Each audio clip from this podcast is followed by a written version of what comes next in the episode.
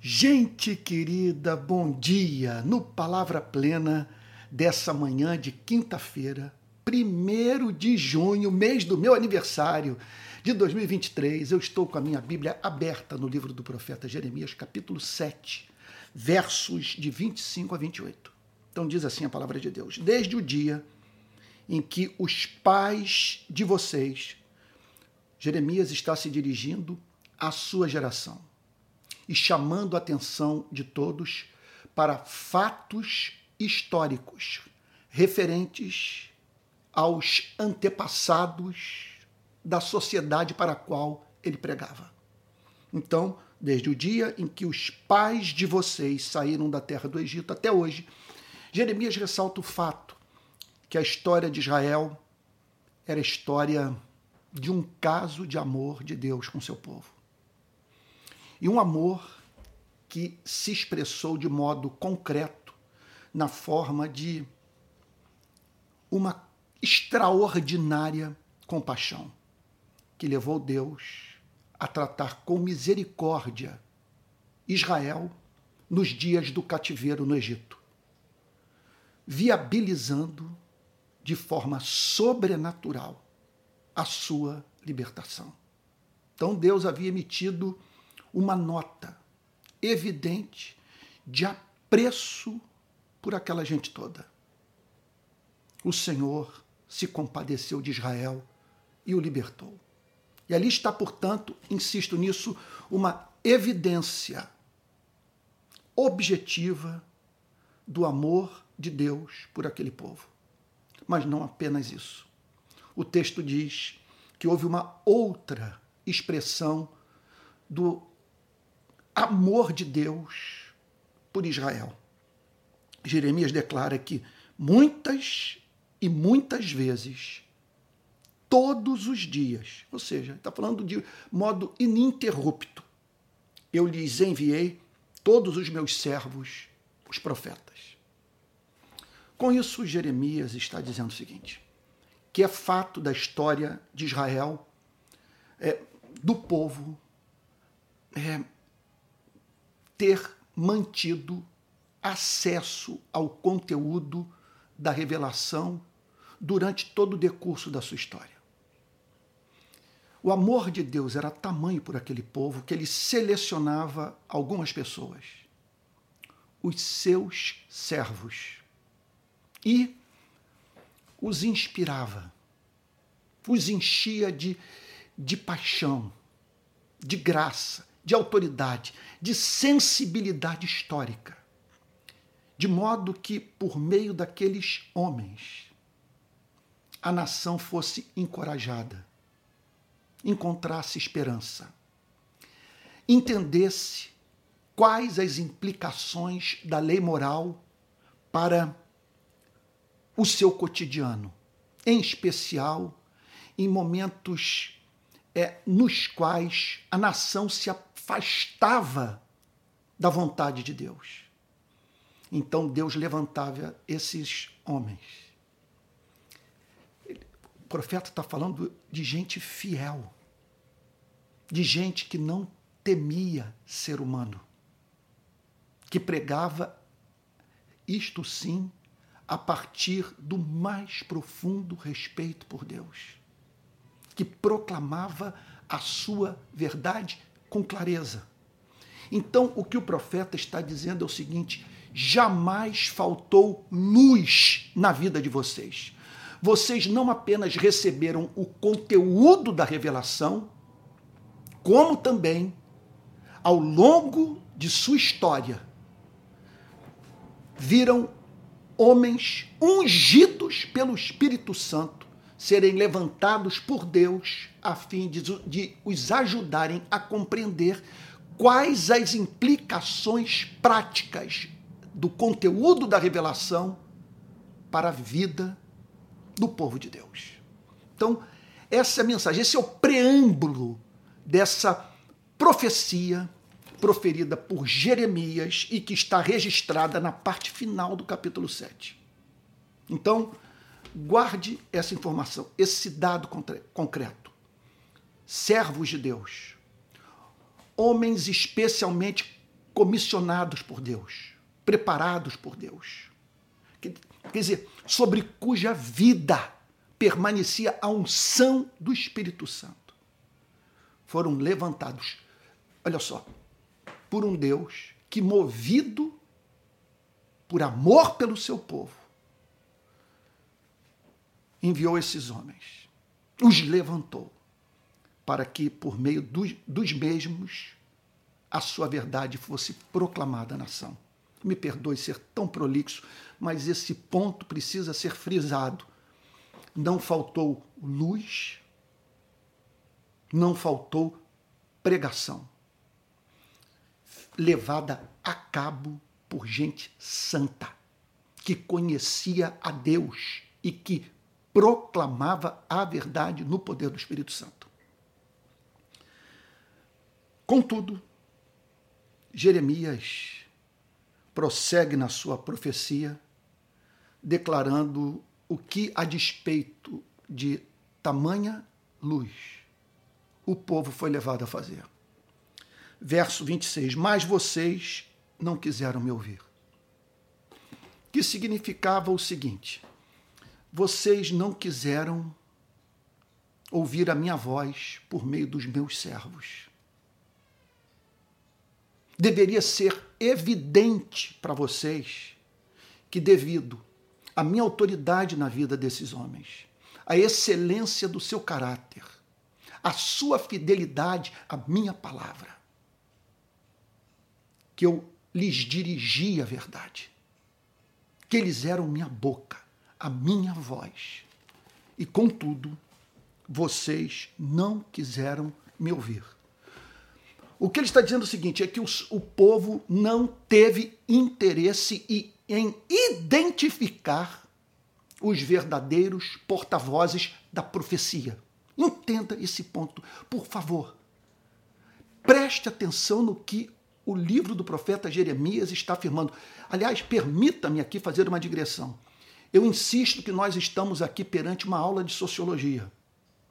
Sim, de sociologia da religião. O que Jeremias faz no seu livro é, é, é de impressionante atualidade, porque ele mostra as condições religiosas que, uma vez estabelecidas, levam inevitavelmente a certas consequências práticas. Então, o que valeu para os dias do profeta Jeremias vale para os nossos dias. E aqui, portanto, ele declara: Mas vocês não quiseram me ouvir. Foram incapazes de identificar os porta-vozes da verdade. Vocês sofriam de uma. Quer dizer, é, é aquela geração, tanto quanto a de vocês, sofria de uma deficiência no campo do discernimento. Vocês eram incapazes de, de perceber a excelência da pregação. Vocês vibravam quando ouviam quem não os contrariava quem não golpeava a sua consciência, quem não proclamava a verdade, que ia de encontro aos seus interesses pessoais. É isso que Jeremias está dizendo. Antônio, você está sendo muito duro. Eu peço que você, por favor, é, me ensine a pregar de uma outra forma. Sobre o que, que eu estou falando? Me ensine a, a, a suavizar o que está dito pelo profeta. A profecia é duríssima, ela é confrontadora. Jeremias vai direto ao ponto e eu não quero fazer diferente. Ainda mais quando parto da pressuposição que eu estou falando hoje para uma igreja que reproduz as mesmas iniquidades que Jeremias encontrou no Israel dos seus dias. Então o profeta declara na parte B do versículo 26. Vamos lá, voltando para o início do verso 26. Mas vocês não quiseram me ouvir. Mas vocês não quiseram me ouvir. Calma aí. Deixa eu me ater um pouquinho mais a esse ponto. Mas vocês não quiseram me ouvir. O que significa o seguinte: o problema não estava com o púlpito. Embora no Brasil eu tenha certeza que o problema está com o púlpito. Contudo, Deus tem profetas nessa nação. Deus tem servos valiosos, que não se deixaram cooptar nem pela esquerda, nem pela, nem pela direita. que não são mais progressistas ou conservadores do que cristãos, que não foram chamados pelo presidente da República para, frequent... para se tornarem frequentadores assíduos do Palácio do Planalto. Eu estou falando de homens que têm independência de pensamento, que não pregam de olho no número de visualizações das suas redes sociais.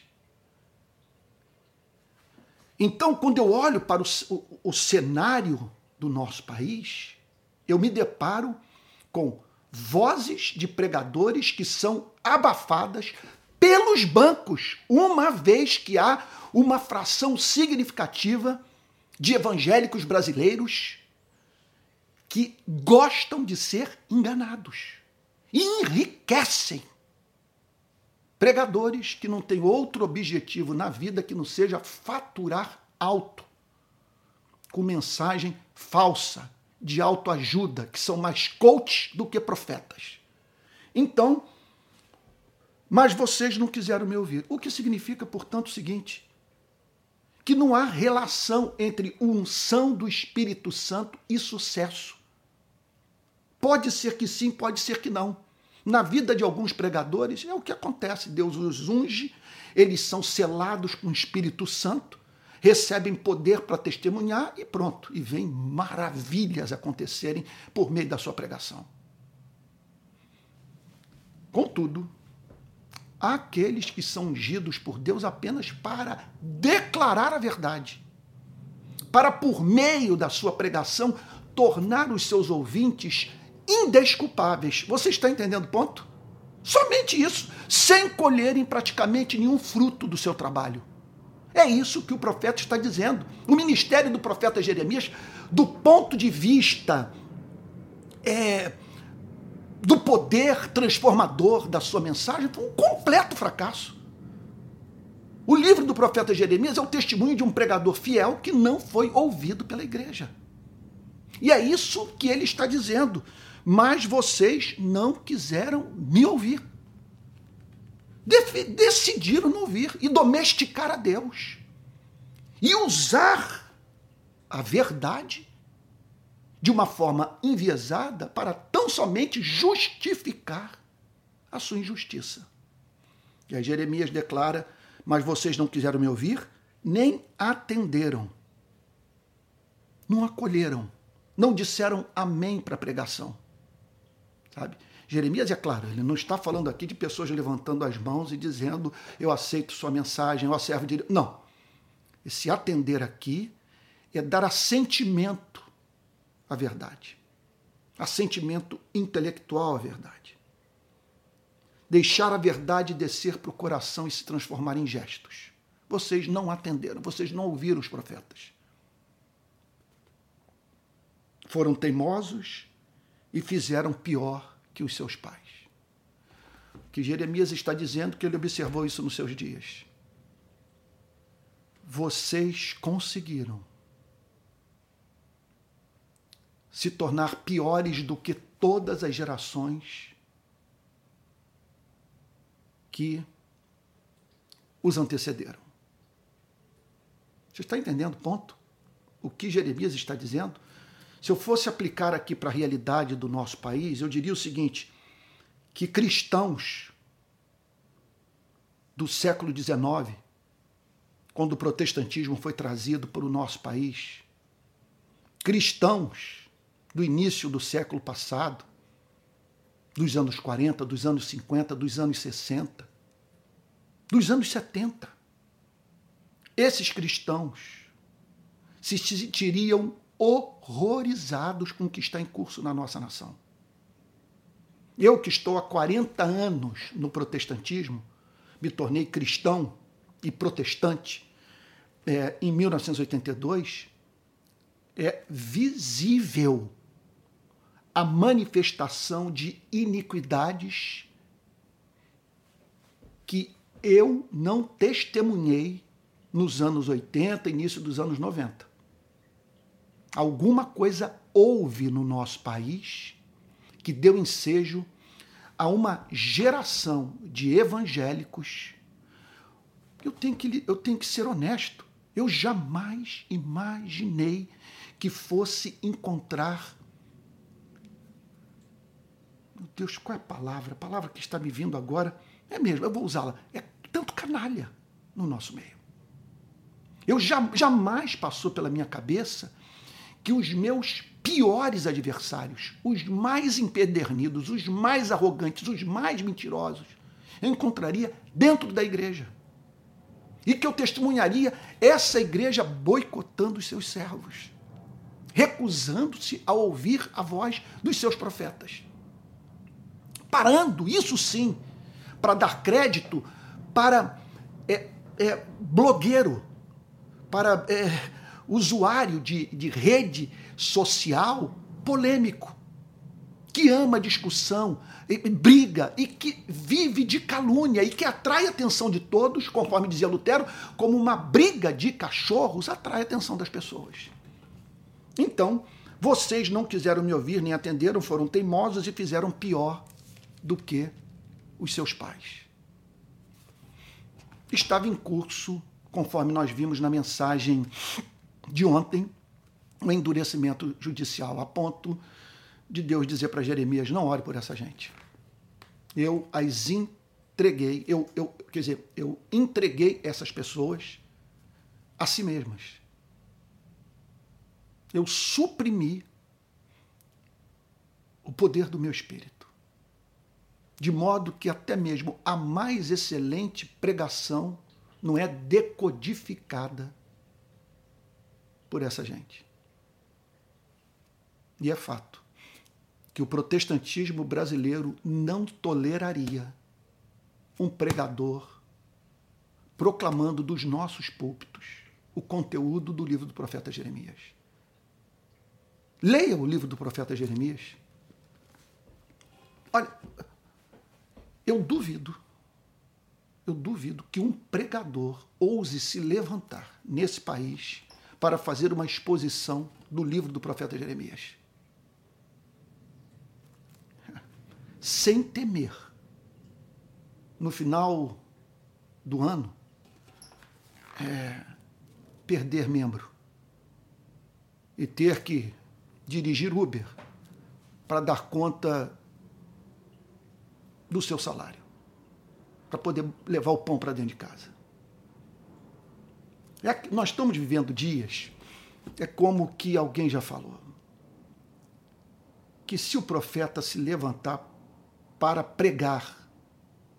Se de repente acontecer assim algo do tipo o pastor se converte, passa por uma profunda transformação espiritual e de repente é, é, dá início a uma nova fase da sua pregação, caracterizada por compromisso com a verdade, sem a mínima dúvida. Grande parte dos, dos que estão ouvindo esse mesmo pregador cairão fora. Ele vai ter uma outra igreja, Alguns vão ficar e outros aparecerão para ouvi-lo. Portanto, olha o que, é que diz o verso 27. Ah, meu Deus, eu, eu deveria parar por aqui. Mas vamos lá, porque eu estou olhando para o cronômetro aqui é, da minha câmera e, meu Deus, que é muita riqueza os versos 27 e 28, mas eu vou tentar falar da forma mais objetiva possível. Portanto, Jeremias, você dirá a eles todas estas palavras, mas eles não lhe darão ouvidos. Você imagina um homem receber um chamado como esse? Eu ponho minha palavra na sua boca. Eu revelo o meu propósito a você, meu servo. E eu o levanto para um ministério infrutífero. Pessoas não vão se converter com a sua mensagem. Olha só. Jeremias, você dirá a eles todas estas palavras, mas eles não lhe darão ouvidos eu diria o seguinte: que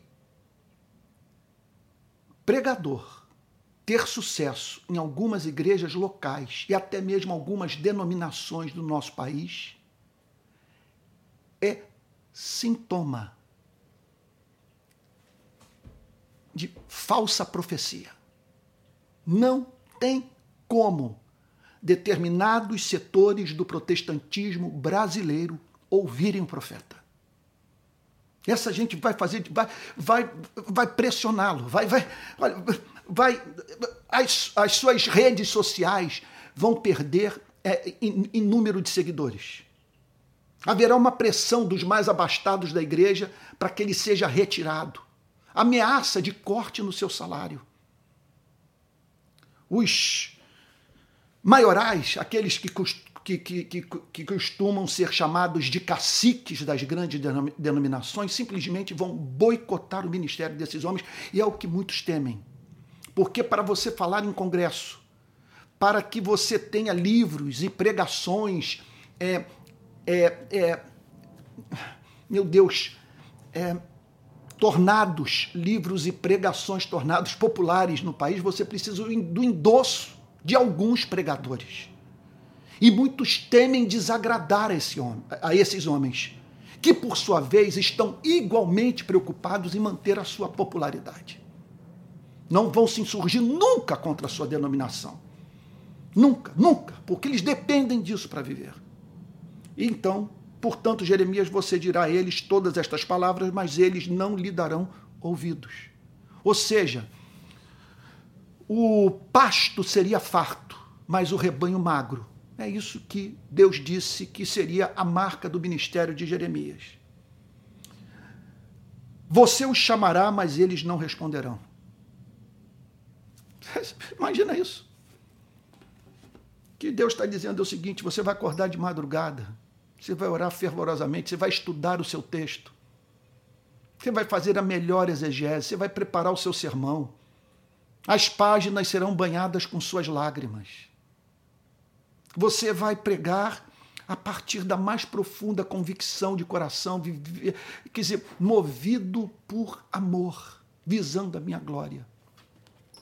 Você os chamará para o encontro com Cristo real com o evangelho que saiu das, da boca de Jesus. Você os chamará, mas eles não responderão. Veja só, o, profeta, o, o texto não está dizendo que, que o grande sinal é um templo vazio.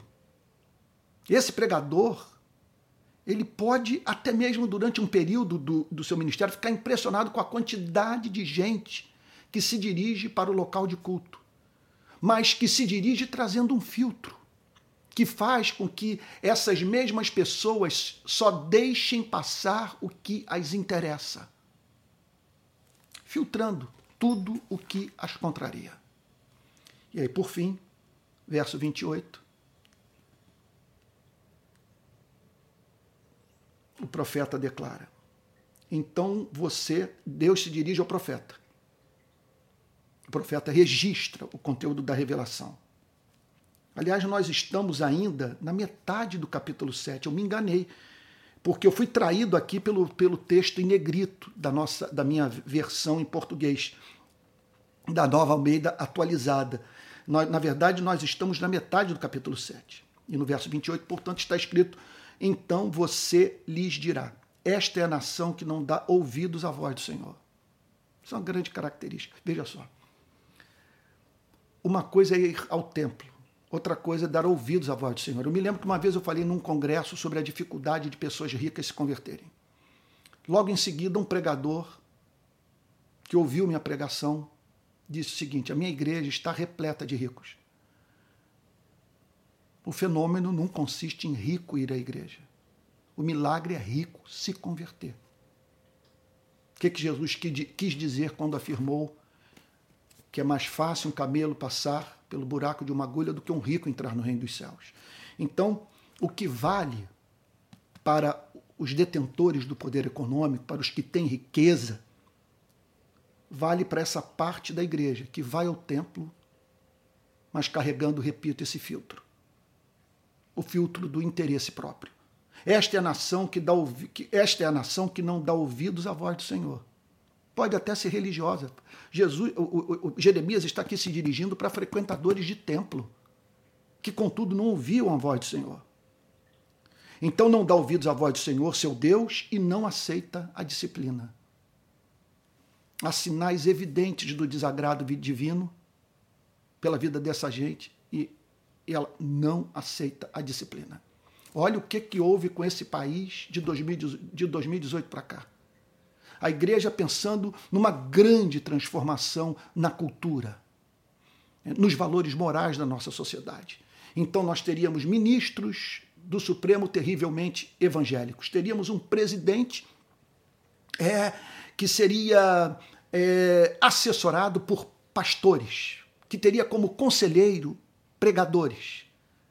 Então, todo aquele frenesi, a igreja vibrando, vendo o presidente da República nos seus cultos, os cultos sendo interrompidos para que ele falasse, sua imagem aparecendo nos telões. Teve caso, que, igreja, que quando tomou conhecimento da sua vitória nas, urnas, interrompeu o culto para todos darem glória a Deus e aleluia, como se estivessem em Jerusalém testemunhando a chegada do Messias. E aí, toda essa decepção que culminou no 8 de janeiro, que entrou para a história como uma tentativa de golpe que teve o apoio dos evangélicos. Depredação de patrimônio público. Evangélicos pedindo o retorno da ditadura militar.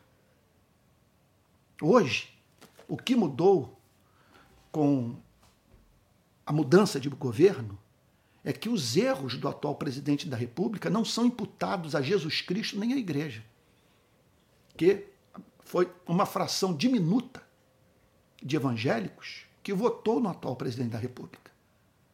Pela primeira vez na história do nosso país, nós tivemos um presidente que era considerado presidente evangélico, ou pelo menos o presidente dos evangélicos todos os erros, todas as tolices que ele falava eram imputados à igreja. Pelo menos isso acabou. E eu fico feliz por aqueles que votaram no atual presidente, não por terem votado nele, mas por terem um comportamento diametralmente oposto na sua relação com o presidente no qual votaram, tá? aquele que foi encontrado durante quatro anos nesse país uma vez que os que votaram no presidente que foi derrotado nas urnas simplesmente deram apoio incondicional. Foram quatro anos de silêncio. O país chegou à posição de segundo lugar nas estatísticas de mortos pela pandemia. Segundo lugar em termos de números absolutos. Com o ex-presidente pilotando jet ski participando de churrasco, jogando futebol, organizando manifestações públicas antidemocráticas, xingando, destilando ódio. E essa igreja muda, muda, muda, muda, indo para a Arábia Saudita, mantendo contato com ditador, com facínora, com terrorista, recebendo joia e jubilosamente voltando para o país com o presente dado por um sanguinário. Então, essa é a nação que não dá ouvidos à voz do Senhor, seu Deus, e não aceita a disciplina. Porque você olha hoje para as redes sociais, o que se pode dizer é o seguinte: essa igreja não aprendeu nada. Não tirou nenhuma lição do que vivenciou. A verdade desapareceu, foi eliminada da sua boca. É isso, a síntese de tudo. Vamos orar? Pai Santo a verdade desapareceu da sua boca, diz o profeta. Que não seja assim com a nossa geração, Senhor. Senhor, precisamos de reforma e nós estamos oferecendo os nossos braços para a reconstrução dos muros de Jerusalém e do teu templo. Eis-nos aqui, Senhor envia-nos a nós e a partir da mais profunda compreensão dos nossos próprios erros. Em nome de Jesus, Senhor. Amém. Amém. Gente querida, olha só, alguns recados. Não deixe de comprar o livro que eu acabei de lançar, Se Deus é Bom, porque pessoas sofrem, porque nós sofremos. E por fim, eu quero, eu quero convidá-la a contribuir com esse programa. Aqui vai o nosso Pix, palavraplena.gmail.com com A sua ajuda vai ajudar de fato, porque nós estamos precisando. Que Deus o abençoe e guarde, tá bom? Divulgue essa mensagem se for possível. E até o próximo Palavra Plena.